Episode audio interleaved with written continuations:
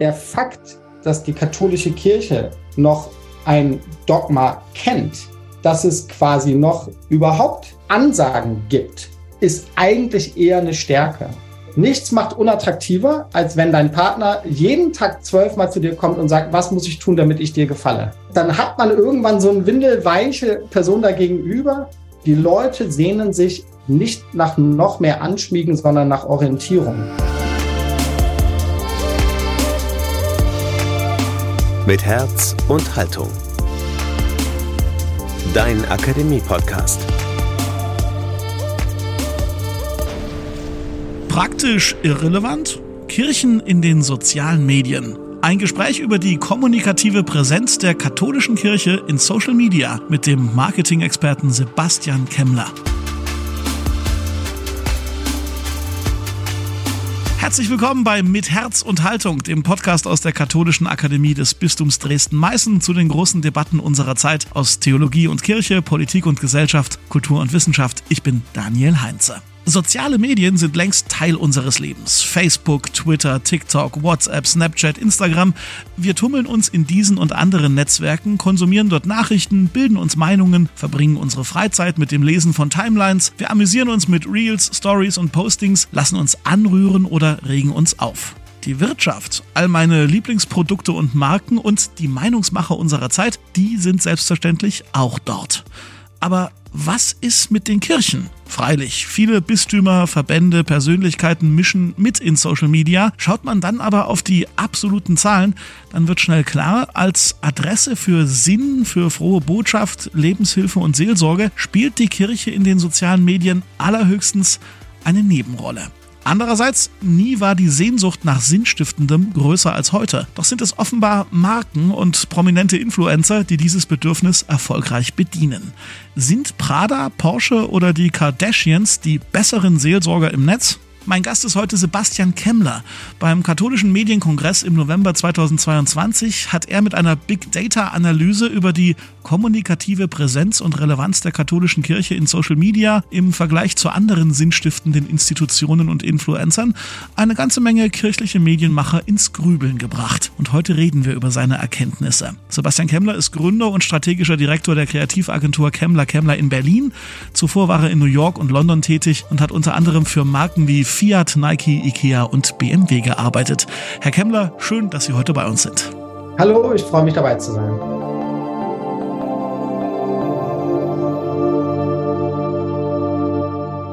Herr Kemmler, fassen Sie doch bitte mal zum Einstieg ganz grob mit zwei, drei Thesen die Erkenntnisse Ihrer Analyse kirchlicher Kommunikation in den sozialen Netzwerken für uns zusammen.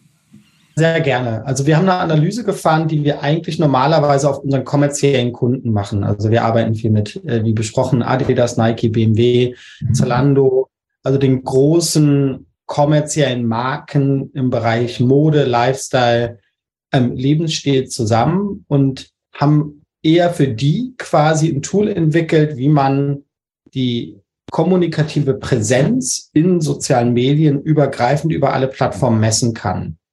Und wir messen das in drei Dimensionen. Das eine ist der reine Buzz, also wie viel Interesse an sich diese verschiedenen ähm, Medien erreichen.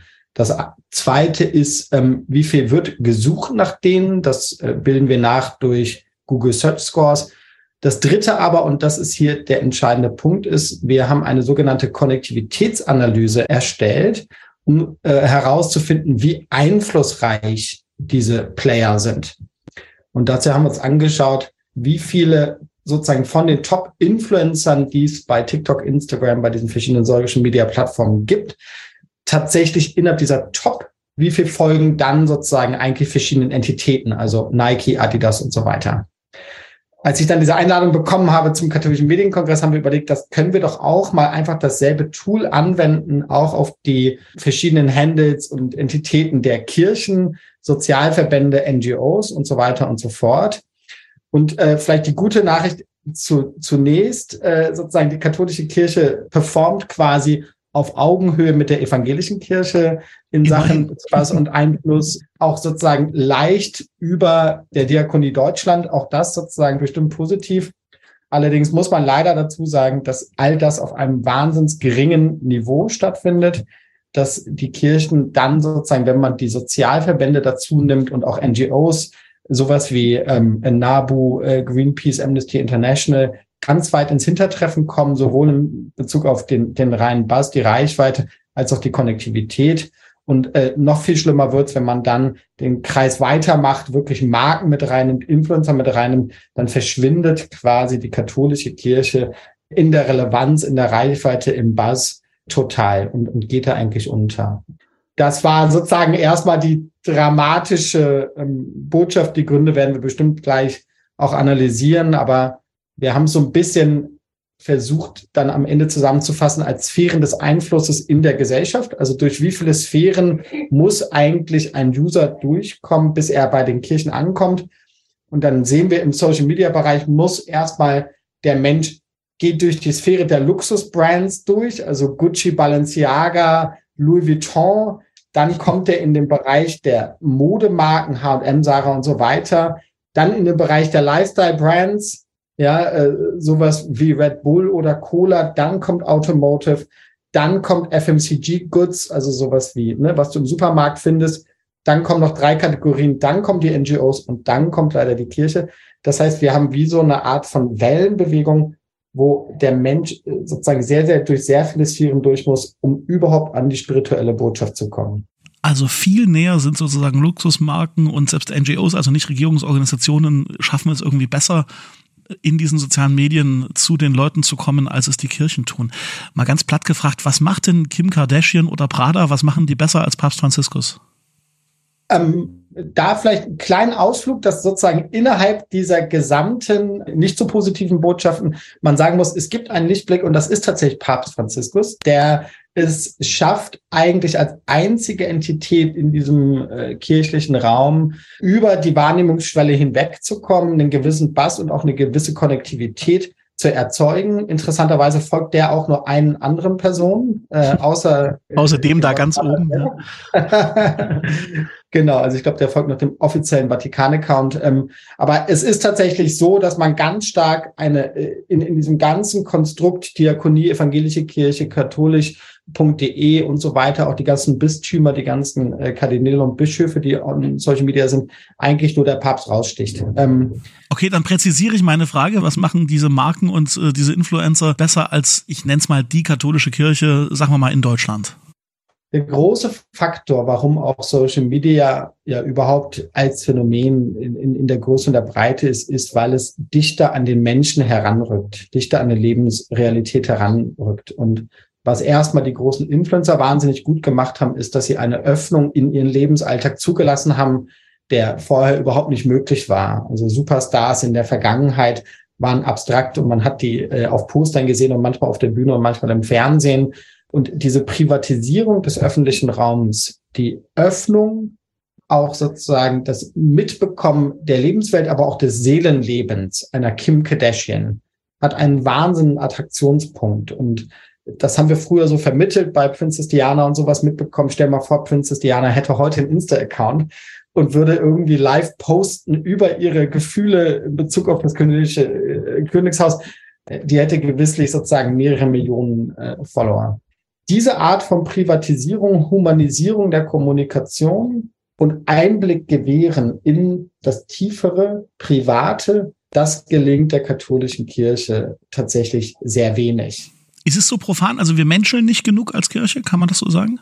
Naja, profan ist es, äh, es ist ja auch nicht ganz einfach. Also auch die Marken mussten das erlernen. Ja. Also man merkt quasi wie eine Humanisierung der Kommunikation, auch bei einem Adidas, bei einem Nike, bei einem Zalando, auch erst sozusagen gegriffen hat und sozusagen sich langsam entwickelt. Also die Marken haben ja vor 20 Jahren auch noch perfekte Werbewelten produziert. Mit Superstars, denen alles gelingt und so weiter. Und haben jetzt in den letzten 10, 20 Jahren eine authentischere Bildsprache entwickelt, fangen an, über ihre Topstars sozusagen über die Schwächen zu reden, Einblick zu gewähren, Öffnung des Nike Forschungslabs wo man sehen kann, welcher Schuh gelingt, welcher auch wiederum nicht gelingt, welches Experiment gelingt. Diese Humanisierung und Privatisierung erfordert von großen Organisationen eine immense Öffnung und Selbstbewusstsein und es werden stärker und stärker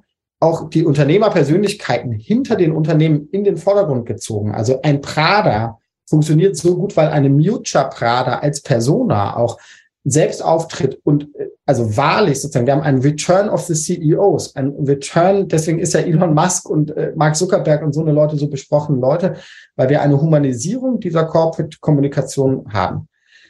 Denn das den großen Marken schon schwerfällt, sozusagen, dann einer katholischen Kirche als einer Institution, die nicht häufig sozusagen den Blick hinter die Kulissen zulässt, dass denen das schwerfällt, sozusagen, das kann ich schon nachvollziehen. Deswegen ist eine große institutionelle Aufgabe quasi, die, die da auch hintersteht. Haben Sie spontane Idee, welche Persönlichkeit in der deutschen katholischen Kirche das Potenzial hätte, so zum, zum Habeck der römisch-katholischen Kirche zu werden in Deutschland? Wo Sie sagen, das ist eine Persönlichkeit, die ist interessant genug und die, und die könnte das vielleicht wagen? Also die katholische Kirche kommuniziert halt wahnsinnig viel über die offiziellen Stellen. Also da ist der Bischof dann quasi, der dann auf Social Media ist. Dann ist das Bistum, dann ist es die Institution selber. Was noch wenig stattfindet, ist sozusagen die Öffnung in Richtung dieser Influencer-Kollaboration. In Öffnung im Sinne der Brand-Collaborations.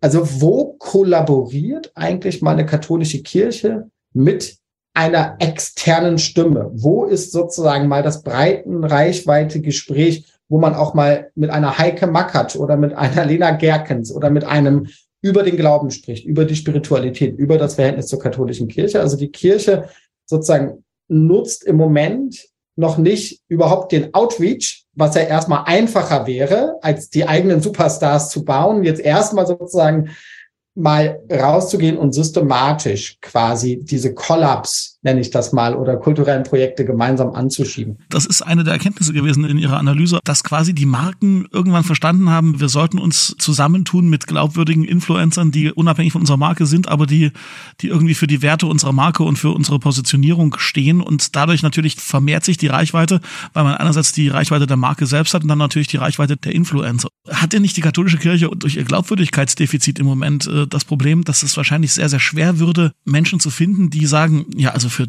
den Verein gebe ich meine Reichweite her und für den Verein stehe ich, weil ich identifiziere mich voll und ganz mit der katholischen Kirche. Das ist doch wahrscheinlich eine Herausforderung, oder? Ja, es ist eine Herausforderung natürlich jetzt gerade mit der Krisenbehaftetkeit, weil die Kirche ist, die katholische im Speziellen, ist so derart mit sich selbst auch beschäftigt, dass auch gerade der Outreach sehr schwer fällt, denke ich mir, und im Prinzip im Moment wenn was nach außen dringt, hat man eher das Gefühl, dass die internen Grabenkämpfe Spillover haben in die sozialen Medien, in das Twitter rein, in das Facebook, Instagram und so weiter.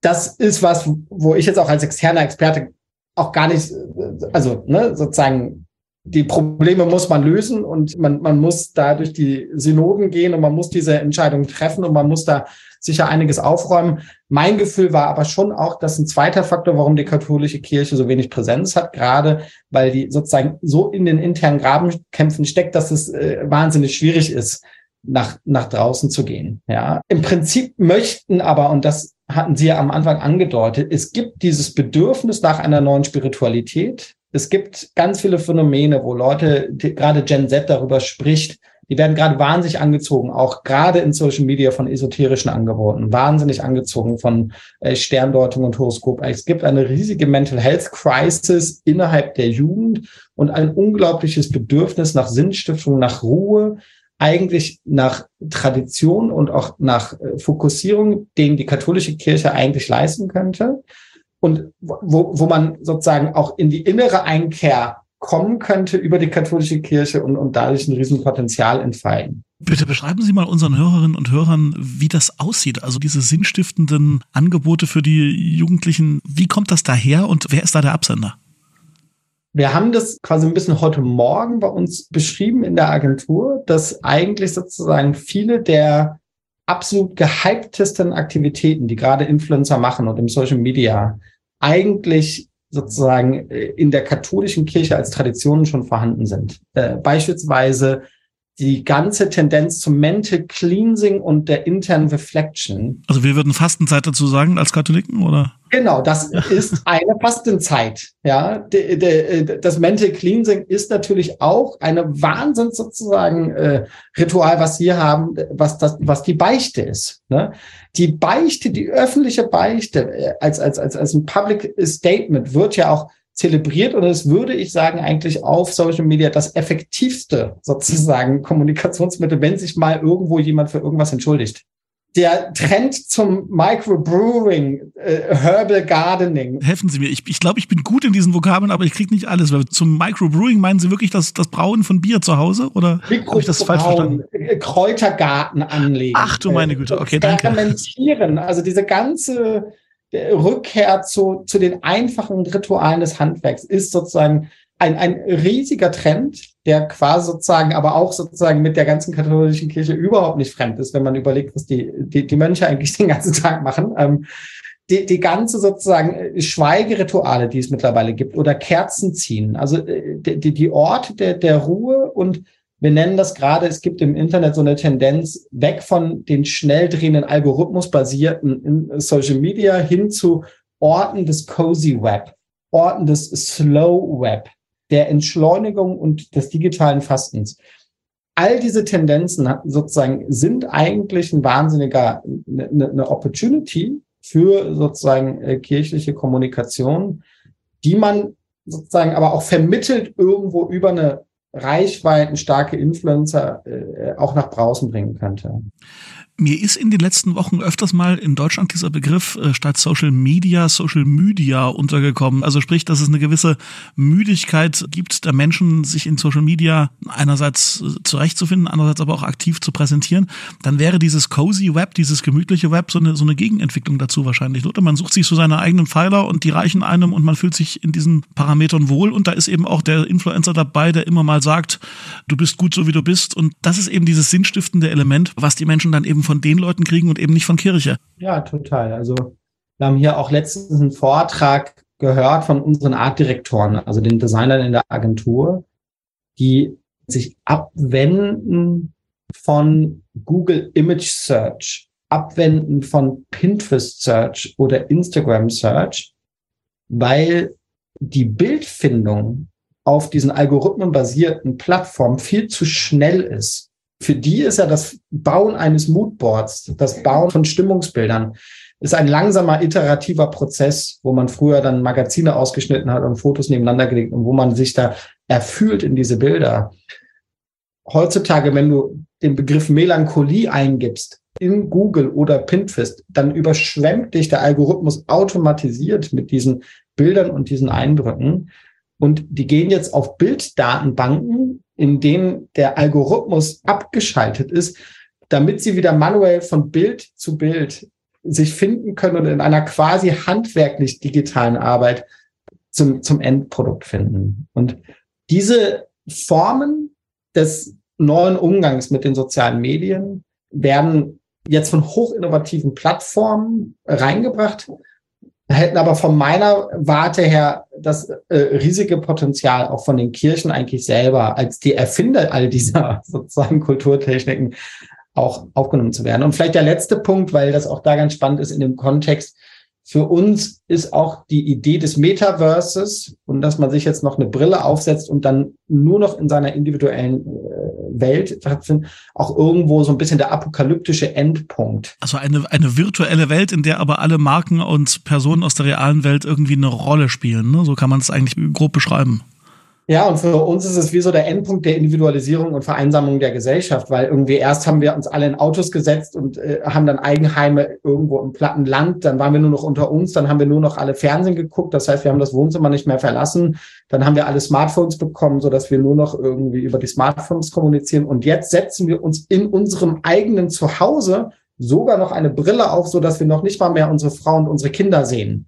Das ist ja der Letz, um einen individualisierten Stream zu sehen. Und für mich oder für uns ist das auch irgendwo der apokalyptische Endpunkt der Vereinsamung der Gesellschaft, wo jetzt eine, auch eine Kirche als Antithese ein Stück weit auch die, die, die Masken sozusagen überkommen kann und von dort wieder reinführen in ein kommunales Erlebnis im physischen Raum, in diesen Kirchengebäuden, wieder rein in eine kollektivistisch gedachte Spiritualität, in eine gemeinschaftlich gedachte Spiritualität, man kann diese Tendenzen jetzt wunderbar eigentlich aufnehmen und diesen Todpunkt ne, der, der liberalen Individualisierung auch ausnutzen, um jetzt eine neue sozusagen äh, Dekade auch anzu, äh, zu beginnen. Ja.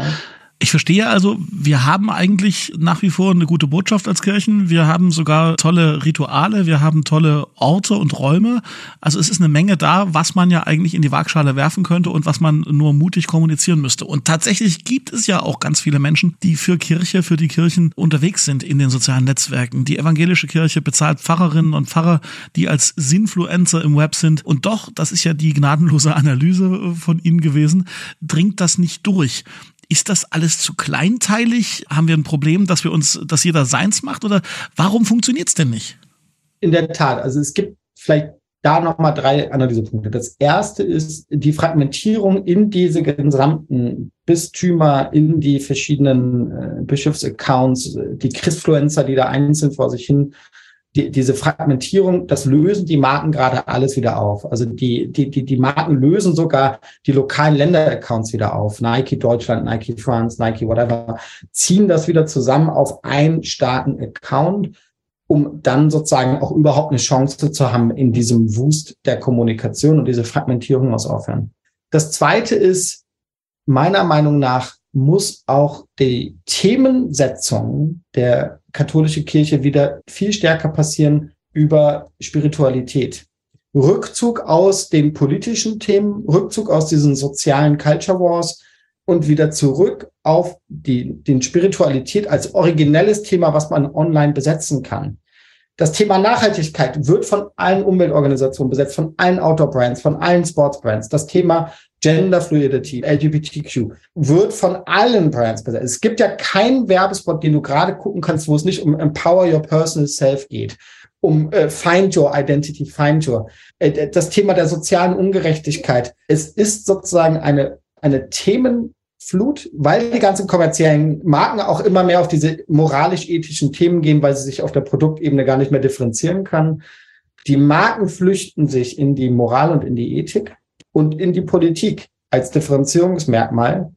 Die Kirche sozusagen könnte eigentlich das Thema Spiritualität besetzen, müsste dann aber auch aufhören, den Versuch zu machen, immer sich auf Populärthemen zu werfen, wo wir jetzt auch noch eine Meinung zu haben. Ja ist ein bisschen vielleicht überspitzt formuliert. Also insofern, Sie können das gerne widersprechen. Aber das ist mein sozusagen mein, mein, mein eigentlich Back to the Roots, äh, auf die innere Einkette der Kirche und aus der sozusagen aus der spirituellen Kraft eine originelle Stimme zu entwickeln. Das wäre spannend. Ja. Sie haben gerade gesagt, die, die Marken flüchten sich in diese Themen.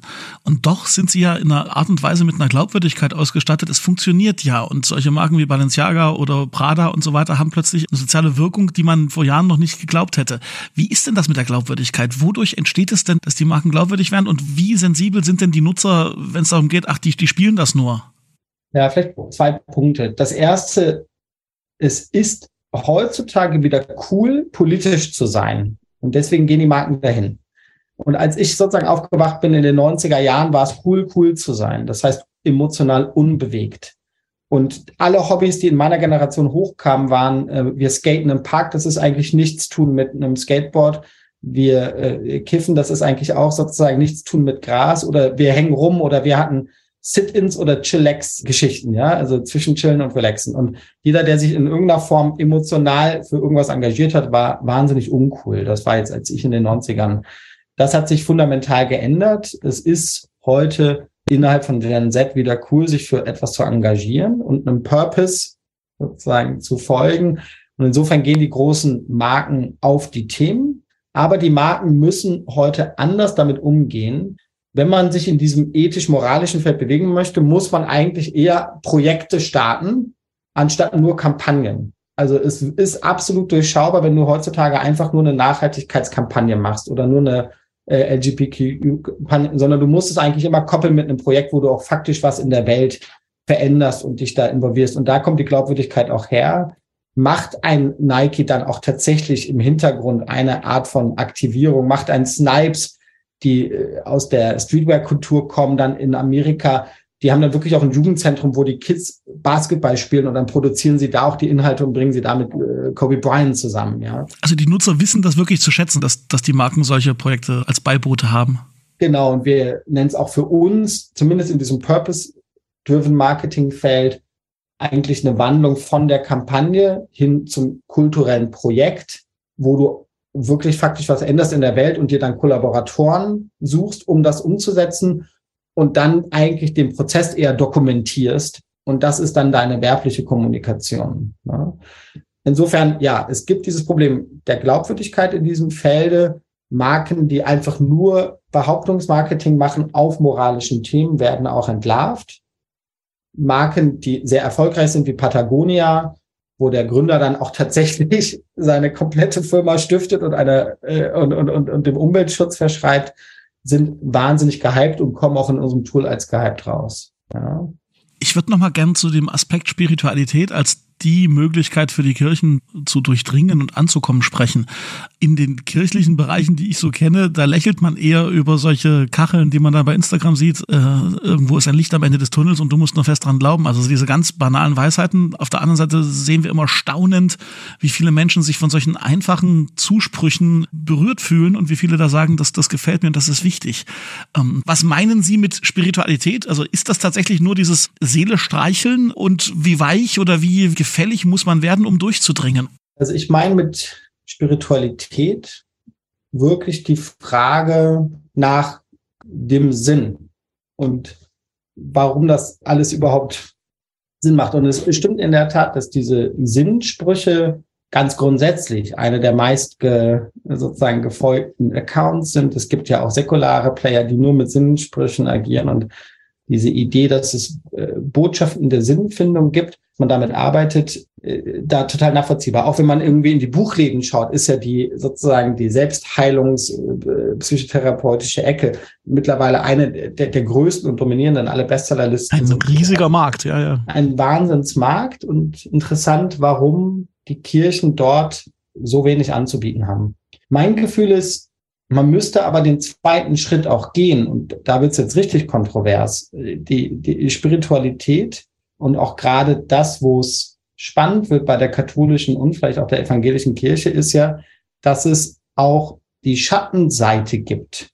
Und dass die reine Fokussierung auf eine Wohlfühlspiritualität meiner Meinung nach nicht zum Ziel kommt und deswegen auch so ein bisschen banal und flach wird, weil eigentlich das Dämonische, das teuflische Element, die, die Notwendigkeit der Erlösung, die Notwendigkeit, auch Sünden sich vergeben zu lassen und auch die Notwendigkeit in diesem Kampf der, Kräfte, sich auf die richtige Seite zu stellen, komplett ausgeblendet wird. Also das Drama, es ist, als hätte man, das ist keine gute Metapher, Games of Thrones, aber nur mit den Helden und alle großen Marvel und so weiter, alle großen Angebote leben halt schon von dem Drama und der Tension. Und die, die Menschen fühlen sich heute nicht deswegen von der Spiritualität angesprochen, weil sie nur auf der Wohlfühlseite sein wollen, sondern weil sie in diesem Drama das selbst erleben, weil auch die, die dämonische Elemente an ihnen zerren und sie in die andere Richtung zerren. Das Böse klar benennen, um das Gute dadurch plausibler zu machen. Kann man es so vielleicht zusammenfassen? Ja, die Dramatik der, der Situation sich auch klar zu machen, dass die, die Menschen Lösung und, und Erlösung bedürftig sind. Also Erlösung ist doch das Markenversprechen der katholischen Kirche. Und, und aber es wird nur über Lösung gesprochen. Aber das Erlösende, also das Element, was denn auch die Alternative ist, wenn man nicht erlöst wird, dass man nämlich sozusagen auf Ewigkeiten äh, nicht erlöst ist, um es mal so zu nennen, das findet nicht statt. Die ganze Mystik, die Tiefe der Mystik, die Tiefe der Heiligen, das mystische Denken an sich, da spielt ja die Musik in der katholischen Kirche. Deswegen ist sie auch so viel erfolgreicher noch als die evangelische, weil die sich völlig sozusagen entmystifiziert hat zu einem reinen Sozialverband. Ich habe nichts gegen Sozialverbände, ich bin hochpolitischer, ich bin, aber ich finde diese Verdünnung auf, auf den reinen Markenkern der Nächstenliebe, der, der Nächstenliebe, der ist besetzt von der Diakonie, das kann auch der, der AWD machen, das, kann, das, das können auch die SPD machen, ja, die Linkspartei, alle sind von Nächstenliebe.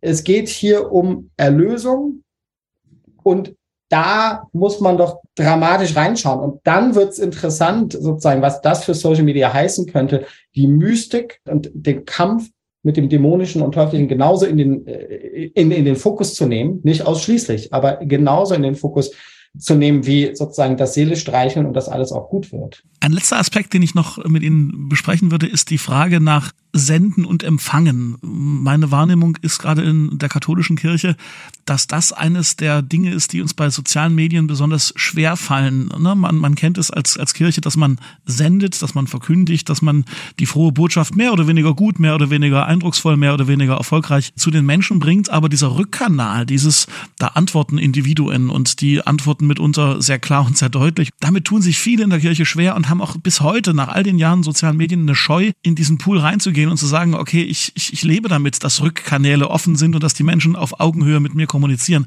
Haben Sie vielleicht zum Schluss eine Ermutigung, nicht nur zu senden, sondern auch zu empfangen? Also wie, wie gehen Marken damit um? Es droht ja immer irgendwie ein Shitstorm und es ist ja immer irgendwie was schwierig, wenn die Leute sich dann zurückmelden und man gar nicht so nett behandelt wird, wie man das sich vielleicht wünscht. Wie können wir da ein bisschen resilienter werden und als Kirche vielleicht ein bisschen mutiger sagen, okay, wir nehmen diesen Rückkanal sehr gern an? Auch da, ich denke ja, Social Media erlaubt Resonanz. Und Resonanz aufzunehmen und damit zu arbeiten und eine kollektive Gemeinschaftsgefühl zu schaffen, finde ich absolut wichtig. Gleichzeitig ist es aber fast in der Tendenz eher andersrum, dass sich Marken und auch die Kirche fast zu sehr in Social Media lediglich versuchen, auf die Gegenseite einzustellen.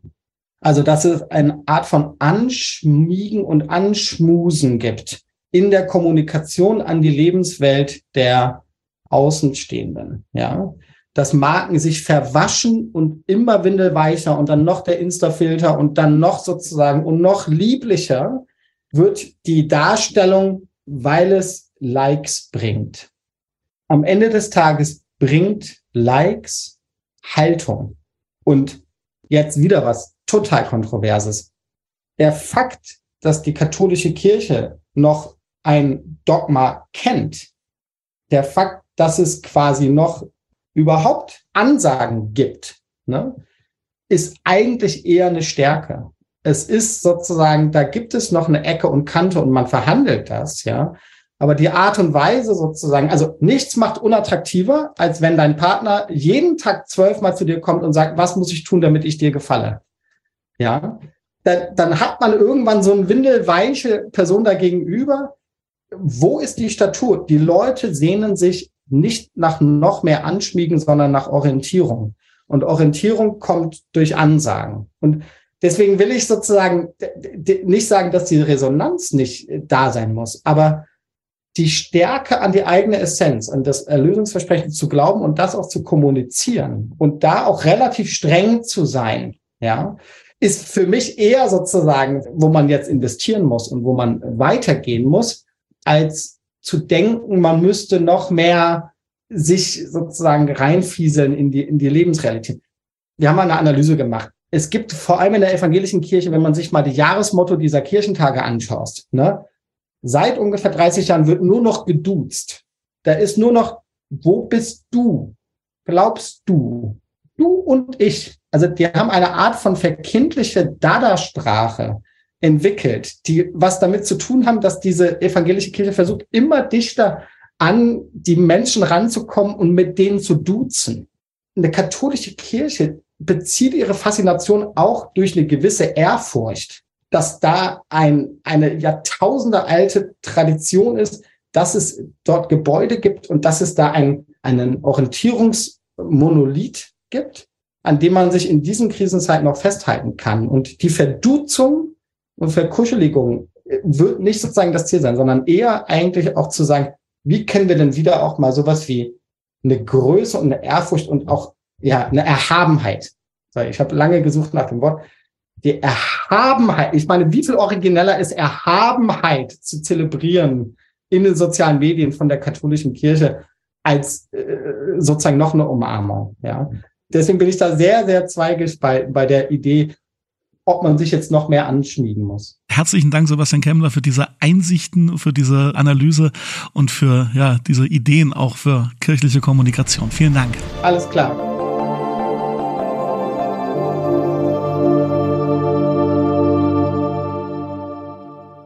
Soweit das Gespräch mit Sebastian Kemmler. Wir sind gespannt, wie ihr über das Thema Kirche und Social Media denkt. Sagt uns am besten auf Instagram, Facebook oder direkt auf lebendig-akademisch.de. Und wenn euch gefällt, was wir hier so machen, unterstützt uns bitte. Abonniert uns, das ist und bleibt natürlich kostenlos. Empfehlt uns weiter und gebt uns gerne eine gute Sternebewertung bei Apple Podcasts oder bei Spotify. Das hilft enorm weiter. Ihr wisst schon, Algorithmus und so.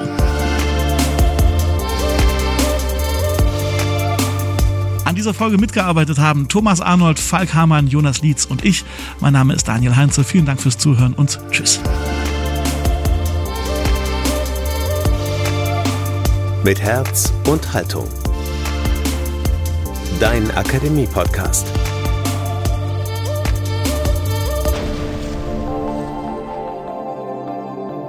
Ein Angebot der Katholischen Akademie im Bistum Dresden-Meißen.